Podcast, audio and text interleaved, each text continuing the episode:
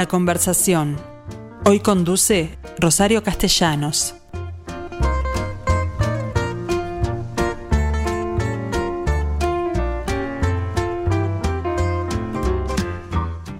Hola amigos, muy buenos días para todos o mediodías como quieran llamarle, pero atención Durazno porque hoy me voy a ocupar de ustedes, de ustedes que están celebrando el bicentenario de la fundación de la ciudad, una ciudad que nació en plena provincia cisplatina, dominio brasileño portugués creo que al principio, en 1821, el cual nació como San Pedro del Durazno y está cumpliendo 200 años.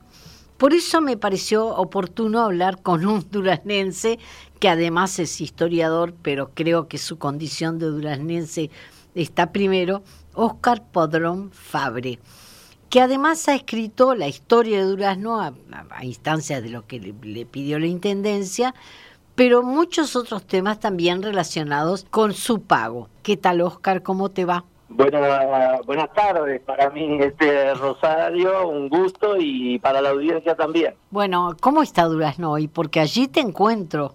Aquí me encuentro, este, hoy en la mañana eh, descubriendo otra placa en el frente de la Casa de Rivera, porque está reunido el Congreso de, Intendentes, mm. todo en el marco de estos festejos de, de Bicentenario que comenzaron ahora en octubre del año de este año y se van a prolongar hasta octubre del 2022. Así que hay una serie de, de actividades previstas o en proyectos para lo que queda de este año y el año próximo. Bueno, de eso vamos a hablar, pero ¿cómo hiciste para contrarrestar el hecho de que San Pedro del Durazno fue fundada en plena provincia ciplatina? Dominio portugués o brasilero, no me acuerdo, creo que portugués entonces, pero que además fue enemigo del, del, movimiento ortiguista, de manera que yo lo considero un inicio asiago, pero tú lo contrarrestás en tu libro con otros significados, ¿no? Bueno, eh, efectivamente, o sea, el nacimiento de la Villa San Pedro del Durazno está en el marco de, un pueblo oriental que estaba curando sus heridas, que, que estaba en llaga viva, después, de, después de la guerra artiguista, después de la derrota frente a los portugueses, un José Artigas que se vio obligado a, abandonar este territorio para no volver nunca más, eh, muchos jefes, muchos jefes prisioneros en, en Río Janeiro, otros muertos, otros exiliados, y Rivera, que es el último que, que entrega la espada cuando ya se da cuenta que la resistencia es imposible, logra algo muy interesante que es de alguna manera acordar ciertas bases con Federico Lecor, el líder portugués, y Rivera se va a transformar en una persona de confianza de Lecor, sobre todo para que ordene y pacifique la campaña que ha quedado realmente devastada. Y en ese sentido, oriundo como fue Rivera del departamento, no ya de la ciudad porque es anterior a su fundación, eh, es que eh, establece eh, su cuartel general en este departamento, ¿no? Claro, tú sabes que sobre el, nacimiento de Rivera todavía hay controversia porque no ha aparecido la partida. Se estima que habría nacido de pronto en la jurisdicción eh, del actual departamento de Florida, pero, pero, pero tenían campos en Durazno el padre y por eso incluso cuando comienza la revolución junto con su hermano Félix se levantan con los paisanos del Entre Ríos y mm. negro, de ahí que muchas veces se le ha adjudicado el nacimiento. Pero como bien tú dices, el nacimiento de, de la Villa San Pedro era, como, como dijo el propio Rivera, para darle un hogar a los huérfanos de la patria, es decir, los que se habían quedado sin tierras, y también para ser sede del regimiento de dragones de la Unión, que, fue una, que fue una unidad militar curiosamente integrada mayoritariamente por americanos y orientales.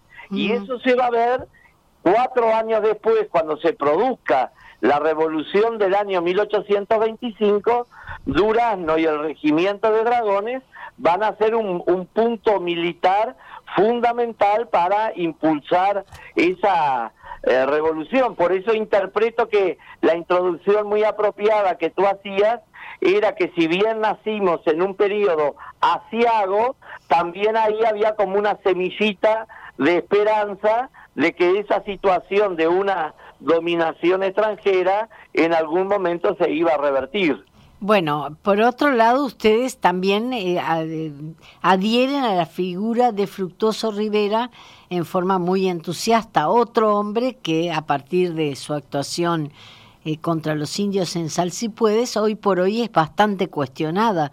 Es decir, por lo visto Durazno tiene una serie de, de interrogantes en relación a sus orígenes que me gustaría que me contara cuál es, más allá de que estableció allí su cartel general y luego su presidencia, cuál es ese, ese apego a la, a la figura de Fructuoso Rivera que tiene en Durazno. Bueno, en primer término, Rosario, este, Durano, antes de ser capital de hecho del Uruguay, mm. este, con Rivera fue capital de la provincia con, con La Valleja. Con La Valleja. Esto es menos conocido, menos tratado, pero es muy importante. Por eso es que le llamamos a, a Durazno capital de los caudillos, porque uno la hizo capital de la provincia y el otro la hizo capital de la de la República. Y bueno, y luego capital del departamento ya en el siglo XX, ¿no? Claro, claro. Ahora, con respecto a por qué Durano, yo creo que los, fíjate que los caudillos, y acá supero el tema de las divisas partidarias, mm. desde Artigas hasta Aparicio Sarabia, fueron hombres sobre todo de tierra adentro, fueron hombres del interior. Y los caudillos tenían una visión estratégica natural. No tendrían mucha universidad este, de libros, pero tenían la universidad de la vida. Y tú recuerdas que Artigas estableció su centro, su epicentro político y militar. Bueno, en el Ayuí... En, purificación, perdón. Pero, pero después en, en purificación. En purificación, claro. Villa Purificación. Y que se han hecho estudios geográficos donde se determina que el centro geográfico de la Liga Federal, aquella unión de provincias que logró Artigas, prácticamente estaría muy pocos kilómetros de Villa Purificación. Mm. Y eh, ahí muestra la capacidad geopolítica de estos caudillos. Bueno, Rivera se establece con preferencia en la Villa San Pedro del Durazno porque de hecho era el centro del territorio es el es el centro a, tal punto que hasta Valle llegó a proponer trasladar algún poder del Estado a ese a esa capital, ¿no? Bueno, tal cual, este Rosario, de alguna manera en el imaginario colectivo uruguayo la alternativa de otra capital si no fuera Montevideo, siempre se la ha pensado que tendría que ser aquí, en las orillas del G. Más allá del atractivo que las morochas del G siempre tuvieron, y que eso lo seducía mucho a Rivera, pero también lo sedujo aquel inglés Enrique Hudson que, que inmortalizó a las a las mujeres del G en su hermoso libro La Tierra Purpúrea. La Tierra Purpúrea, exactamente. Y aquel general José María Paz, argentino, que cuando pasa por el pueblo dice, todo muy humilde, pero las mujeres se desenvuelven de una manera tan hermosa que podrían aspirar a centros más grandes que esta humilde villa. O sea que las mujeres siempre ligaron piropo por acá, este, merecido, Digo esto porque se une la figura de Rivera también a aventuras románticas. Claro. Que fueran ciertas. Pero creo que en la base, en la base había una idea de que no había periódicos que circularan por el país, no había una radio, no había un informativo de las 7 de la, de la tarde. ¿Cómo se construía patria en 1810, 1830, 1850? Bueno, dicen que a caballo, ¿no? Con los caudillos a caballo visitando rancho por rancho. Rosario, cuando aquel precioso dibujo de Manuel Bene Irigoyen de una familia gaucha con un ranchito y Rivera que se ha bajado del caballo y el paisano le dice, un mate mi general. Esa, ese era el sentido de patria y de unión. Eh, de acuerdo absolutamente contigo más allá de, de la controversia que, que se ha armado alrededor de la figura de, de Rivera. que, que mucho hace, eh, ah, mira, no hay controversia sobre los anodinos. No, eh, pero además eh, estamos hablando de un contexto histórico muy diferente al actual, es decir, por supuesto. juzgar hoy con los ojos nuestros la actitud de Rivera no me parece justa. De, Rivera y de nadie, De nadie, de nadie. hay que, exactamente, o sea, y cuando son personalidades en tiempos muy complejos que tenían que tomar decisiones en situaciones límites, este, mucho más prudentes tenemos que ser en los juicios. Claro. Eh, eh, de acuerdo, pero no tenía más remedio que actuar como abogado del diablo. pero, pero cuando quiera lo discutimos porque es un, un tema sobre el cual yo he polemizado muchísimo. vamos a estar de acuerdo sin lugar a dudas. Por otro lado, también vamos a estar de acuerdo en que un parque importantísimo que se llama Parque de la Hispanidad, en este momento es otro de los temas que a partir del 12 de octubre que acabamos de celebrar está puesto en telejuicio. Si lo de español, si la conquista española fue realmente eso, fue una un atropello de la madre patria, como entonces le llamamos, yo la sigo llamando así, eh, contra las, las, poblaciones actualmente dueñas del territorio, en entonces dueñas del territorio, ¿no? Sí, hay una actitud este, muy excesivamente eh, puritana, diría yo, desde el punto de vista moral, eh, pretendiendo asumir un tribunal de juicios históricos sobre pueblos, sobre sociedades, mm. sobre individuos y hay que ser muy cuidadosos porque también también nosotros vamos a hacer cuántas cuántas carencias hay hoy Rosario con cuántas cosas convivimos que nos duelen pero la vida nos lleva a que tenemos que vivir con ellas y que nos van a nosotros mismos vamos a ser condenados mañana de pronto este claro pero en la medida que no los vemos no los veamos no vamos a poder defendernos tampoco no Claro, exactamente, exactamente. Entonces, este, yo, considero que, que la, la, colonización, toda la colonización eh, europea cometió una serie de, de crímenes, de atropellos, pero también, también porque la historia es la historia es siempre como un río desbordado, que trae de todo, trae lo malo, pero también trae lo bueno. Bueno, y, sin considerar que además las, las leyes de Indias nunca fueron respetadas, porque no había forma de controlarlos, por los fascinerosos, como le llamo yo, que llegaron a nuestra a las tierras, a estas tierras, ¿no? Y el factor humano, tú puedes, puedes tener un marco, las leyes de India eran una avanzada, humanista y de derechos humanos para el siglo XVI, admirable. La prueba está que luego el, de, lo, el, derecho natural y toda la teoría se basa en ello. Se basó en toda la, escuela de Salamanca y en Suárez, Victoria, pero de ahí después a, la realidad, este, siempre ese, ese divorcio entre la república escrita y la realidad, lamentablemente, forma parte de lo humano, Rosario, y, y, y no ha sido patrimonio ni de un pueblo ni de una época. Pero tuvimos mala suerte en aquellos que llegaron hasta aquí, porque realmente venían lo último, ¿no? En materia de población europea en casi todos los lugares, salvo en las misiones, este, que, que, realmente traían un objetivo cuestionable, sí, pero, sí, pero, pero, coherente.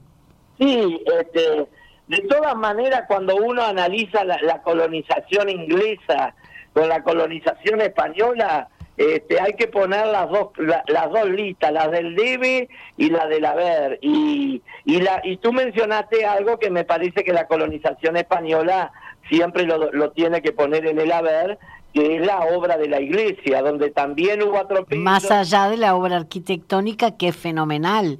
Claro. Porque dejaron... desde un Motelinía, ¿quién fue el principal, el primero y principal acusador de la conquista española? Fueron los propios sacerdotes, los Motolinía. Por algo los echaron. Claro. Bueno, pero hablemos de, volvamos a Durazno. Nos fuimos, lejos de Durazno. Sí, hablemos de Durazno porque allí en Durazno tú en particular has hecho mucho énfasis en que Rivera se instaló con su casa de gobierno en lo que llamamos Casa de Rivera, que yo conocí muy chica y ahora ha adquirido el resto, así que ahora tiene su verdadera dimensión, ¿no? Bueno, tú viste que hay todo un proceso que ya has estado muy cerca en las últimas décadas de recuperación del patrimonio a nivel de todo el país. que es otro de tus temas. Claro, y dentro de ese marco eh, hemos tratado de, impulsar lo que es la recuperación de Durano como ciudad histórica, de acuerdo a, todos esos antecedentes que venimos nombrando. Mm. Sin lugar a dudas, la casa de Rivera que él mandó a construir cuando bajó de su primera presidencia, a partir de 1835, y donde él asumió por única vez en la historia un presidente asumió la presidencia fuera de Montevideo, lo hizo en marzo de 1839. Bueno, pero en momentos en que existían dos presidentes, porque uno, Oribe estaba en el Cerrito y era reconocido por uno. Eso es después, ¿verdad? Eso ya es a partir del 43, cuando eh, Oribe derrota a Rivera en Arroyo Grande en el año 42 entra vencedor al territorio y ahí es que se produce ese bicefalismo del mm. gobierno de la defensa y el gobierno del Cerrito. Pero en el año 39 Rivera ha vencido a Oribe, Rivera vuelve a asumir, pero no va a Durazno, no va a Montevideo, hace venir una delegación y en esa delegación viene nada más y nada menos que Manuel Bene Irigoyen, que, que hace ese hermoso dibujo de acuarelas, claro. gracias al cual tenemos un testimonio maravilloso. La casa ya estaba construida de acuerdo a las acuarelas de Besnes y esa casa fue habitada por Rivera a, por durante unos cuatro o cinco años, después la tiene que abandonar, ahí vivió Bernardina, no podemos dejar de, de mencionar a... Así que Bernardina, también estuvo aquí en Montevideo, en la que lo que conocemos como Casa Rivera, pero también en Durazno. Claro, sí, tenían quinta en Arroyo Seco y tenían campo en Arroyo La Virgen, o mm. sea que era bastante itinerante. Después, durante los nueve años del sitio de Montevideo, ahí sí Bernardina, por lógica, se concentró en la en esa hermosa casona de la ciudad vieja. Y esa casa, la que está en Durán, o sea, hay dos museos Casa de Rivera en el Uruguay. Casa de Rivera de Montevideo y Casa de Rivera de Durazno. Ese, ese edificio es Monumento Histórico Nacional, se inauguró como museo el día que se abrió el monumento a Colón, la esfera, y se retiraron una cantidad de, de materiales. Luego la Intendencia pudo comprar la otra fracción pegada y entonces después de 140 años la Casa de Rivera volvió a tener las dimensiones originales este, y ahora desde el año 92 está el Museo Histórico Departamental que, que como todo museo y archivo va creciendo de manera constante. Bueno, pero aparte descubrieron una cantidad de elementos en la casa que originales, ¿no? De la primera época, de la época de Rivera, cuando era casa de Rivera. Porque por lo pronto yo, que te vi en un programa muy, muy interesante en el Canal 5, vi lo que era el, bueno, el despacho pobrísimo, de acuerdo a lo que se consideraría hoy un despacho presidencial, pero además un patio con un aljibe interesantísimo, es decir, una serie de, de encuentros arqueológicos también, ¿no? Efectivamente, Rosario. La casa de Rivera siempre ha estado rodeada de la leyenda de los túneles. Este, porque como una como a Rivera lo intentaron matar en el año 1832, es muy probable que cuando él manda a construir la casa haya previsto algún eh, algún pasadizo subterráneo para... Pero no lo encontraron. No se ha encontrado, pero gracias a esas excavaciones aparecieron otras construcciones, como por ejemplo un enorme aljibe que era el aljibe más grande o cisterna, como le llaman Mm. los arqueólogos, porque es un depósito De agua. que era el aljibe más grande de la villa San Pedro del Durazno, con dos brocales, y está previsto que se sigan realizando estudios arqueológicos, este, posiblemente el año próximo ya tengamos novedades al respecto, porque la búsqueda, sabemos que hay bovedillas, se han encontrado restos de otras construcciones de muros muy grandes, o sea que hay un patrimonio arqueológico todavía subterráneo muy interesante. Claro, pero volvamos a la celebración del Bicentenario, porque hay por lo pronto un circuito cultural que supongo que tiene todo que ver con lo que tú propones. ¿En qué consiste? Que ya empezó, El circuito cultural se realizó, hay una comisión, el intendente designó una, una comisión de festejos, es la que desde hace unos meses viene trabajando, que la verdad que, que tuvimos, gracias a la situación eh, relativamente exitosa del país en materia de pandemia, es que pudimos llegar a, a concretar una serie de, de actividades. El- las actividades se desarrollaron sobre todo el 11 y el 12 de, de octubre y en la vigilia del 11 se realizó toda una serie de estaciones o circuito cultural alrededor de la plaza. Eh, se acaba de construir frente a cada uno de los edificios históricos más relevantes, se niveló la calle con la vereda, con Mm. un piso de adoquines, que Mm. quedó muy, muy bonito, porque ahí tenemos dos, en la plaza tenemos dos monumentos nacionales muy relevantes. Bueno, uno de ellos es la propia Casa Rivera y el otro, Nada más y nada menos que la iglesia San Pedro del Labio Dieste. bueno, eh, ese es otro tema, ¿no? ¿Cómo perdió una iglesia eh, histórica y porque por un incendio y cómo la recuperó a partir de, de una propuesta de Dieste que fue conservar su fachada y cambiar totalmente el interior, que es a mi gusto una maravilla. Sí, eh, realmente este, son de esas desgracias que por, por determinados hados del destino este, se transforman casi en una virtud, porque gracias a eso, como bien explicaste, Durano y el país, el país Mm. cuenta este, y prácticamente va, es probable que en algún momento sea incluida también en el patrimonio de, de la humanidad junto con la iglesia de... Ah, yo creo que tiene, tiene mérito para ello. Bueno, pero la pregunta, el Cristo famoso de Silveira Silva, un reconocido artista duraznense también, este, ¿volvió a su lugar? No, lamentablemente no ha vuelto, se conserva eh, a la entrada de la iglesia, eh, se lo puede observar si, si, si le solicita a, a los sacerdotes este, Mm. para que lo abran, pero lamentablemente no ha vuelto y consideramos que la iglesia sigue mutilada en su en su versión original porque fue el propio Dieste que, La, que la, que- la eligió para, para ponerla allí. Pero Claro. era un, un- un tronco transformado en un Cristo que no tenía la cruz ni, ni, ni- ni- ni el Cristo crucificado tal cual se observa y consideraron, un sacerdote colombiano además, consideró que era como plantearlo dentro de un ataúd, ¿no?